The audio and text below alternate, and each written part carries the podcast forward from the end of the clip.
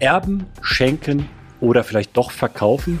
Darum geht es in der heutigen Folge von Tax in the City und ich möchte mit Martin, dem Steuerberater, ja, Immobilieninvestor und ähm, ja, wie wir gelernt haben, auch Künstler von äh, äh, Steuerkunstwerken, möchte mit Martin darüber sprechen, wie denn Vermögen über Generationen am besten übertragen werden kann.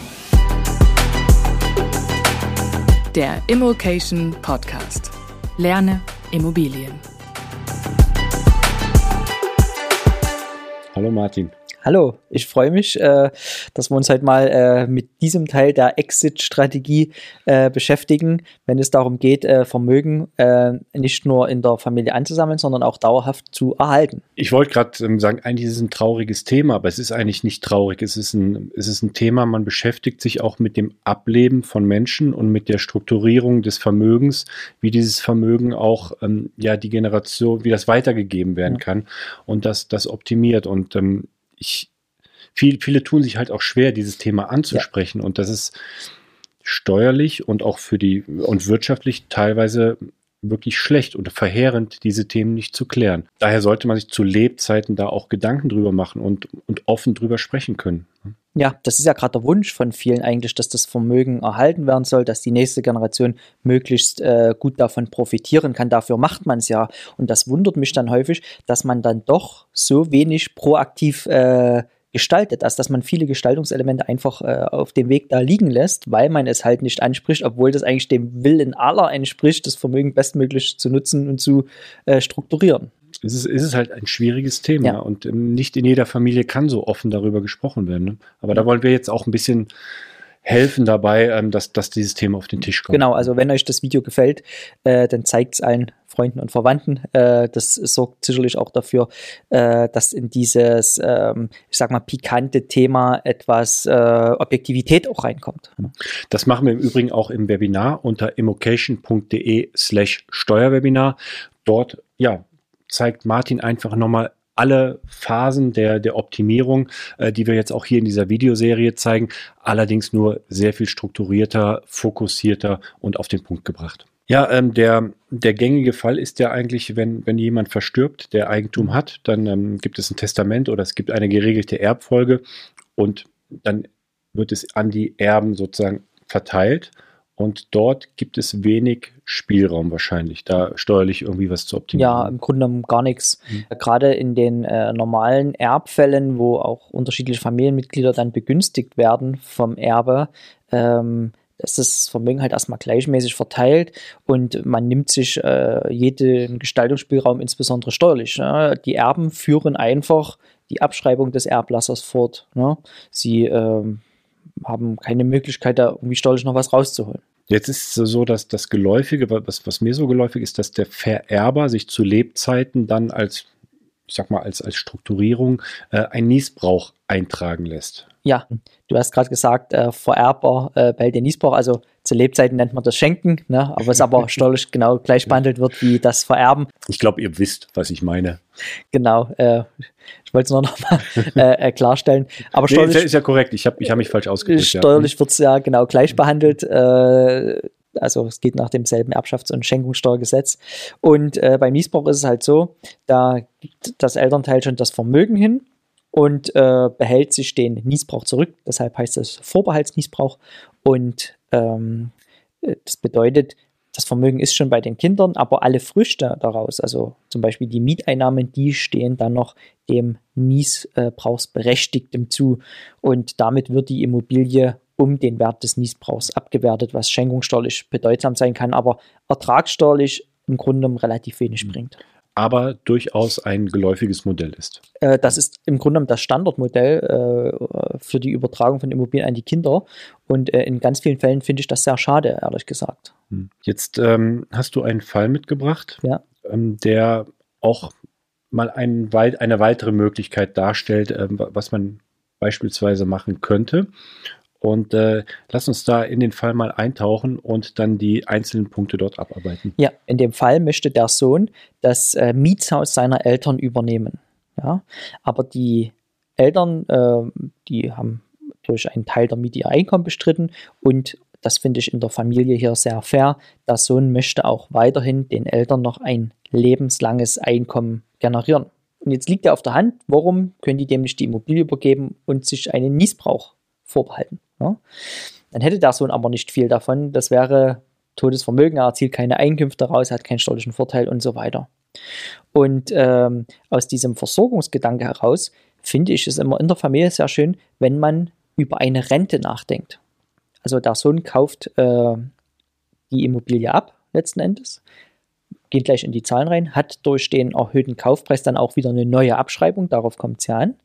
Aber er gewährt den Eltern eine Rente und äh, sichert sie damit äh, auf ihre Lebenszeit ab. Also es geht quasi um eine Kaufpreiszahlung, die auf Lebenszeit äh, ist. Und weil keiner weiß, wie lang die Lebenszeit ist, wird es halt anhand von Statistiken über die wahrscheinliche Lebenserwartung hochgerechnet. Ich würde übrigens, äh, das sage ich immer dazu, unter Dritten äh, würde ich nie gegen Rente verkaufen, weil stell dir vor, äh, du verkaufst äh, und jemand ist verpflichtet, bis an dein Lebensende äh, äh, da Geld zu zahlen dafür. Ich könnte mir vorstellen, dass sich die Zahl der Menschen, die dir ein langes Leben wünschen, äh, dadurch extrem verringert. aber innerhalb der Familie kann man sowas gut machen. Ja. Jetzt ähm, habe ich im Kopf äh, natürlich, wenn, wenn, also ich bin mir, ich, ich stelle mir vor, ich bin der potenzielle Erbe oder der, mhm. der spätere Erbe. Na gut, ähm, opportunistisch gedacht, jetzt nur auf mich bezogen, ich erbe das Haus doch sowieso irgendwann. Ja. Äh, warum kaufe ich es jetzt ab? Ja, erstmal äh, ging es in dem Fall um die Versorgung äh, der Eltern im Rahmen der Rente, aber auch in jedem anderen Fall äh, heißt ja abkaufen nicht, dass ich das Geld auch bezahlen muss. Ähm, nehmen wir an, dass in, wie in meinem Beispielsfall jetzt äh, in deinem Fall das Haus 800.000 wert ist und es gehört beiden Eltern. Wir haben wieder den Fall, dass überhaupt keine Abschreibung mehr da ist, die du nutzen kannst. Und äh, jetzt stellst du dir einfach vor, du kaufst ihnen das Haus für 800.000 ab. Dann hast du auf diesen Kaufpreis eine neue Abschreibung. Jedem Elternteil schuldest du 400.000. Was bedeutet das? Äh, das ist genau euer schenkungssteuerlicher Freibetrag. Deine Eltern könnten im nächsten Termin oder bei nächster Gelegenheit zum Notar gehen und sagen, wir möchten jetzt notariell auf unsere äh, Kaufpreisforderung verzichten. Mhm. Zack, ist das erledigt. Du hast ja im Ergebnishaus auch geschenkt bekommen. Du hast keinen Cent äh, äh, gezahlt dafür, aber du hast eine neue Abschreibung. Und äh, das ist völlig legitim. Das Wichtigste ist, dass das bedingungslos im Kaufpreis, äh, im Kaufvertrag vereinbart wird. Also dürfte jetzt nicht im Kaufvertrag stehen, äh, wir machen ein Darlehen, aber da soll dann verzichtet werden. Das darf nicht sein, sondern es muss eine eigene Entscheidung, eine spätere Entscheidung der Eltern sein, dass sie darauf verzichten. Und dann ähm, ist das äh, dasselbe, als hättest du das Haus geschenkt bekommen, nur mit neuer Abschreibung. Und manchmal sagen, was kann man seinen Kindern Schöneres mit auf den nächsten Lebensweg geben als viel Abschreibungspotenzial. Romantisch, aber, ja. ähm, aber rational, einfach rational. Ja. Ne? Man, man, sagt ja auch, ähm, ich, ich, gebe lieber mit warmen Händen als, als ja. mit kalten Händen. Und äh, in dem Falle wirklich hier zu Lebzeiten die Sachen regeln. Ja. Ähm, lass mal ähm, auf die, auf, die, auf die Zahlen mal eingehen, wie es jetzt in diesem Fall tatsächlich war und wie das hier konstruiert wurde. 800.000 ähm, Euro hat, ist der Wert des Hauses, zu dem der Sohn das Haus kauft. Also Kauf gegen Rente zum Teil, aber wie bemisst sich denn jetzt diese Rente?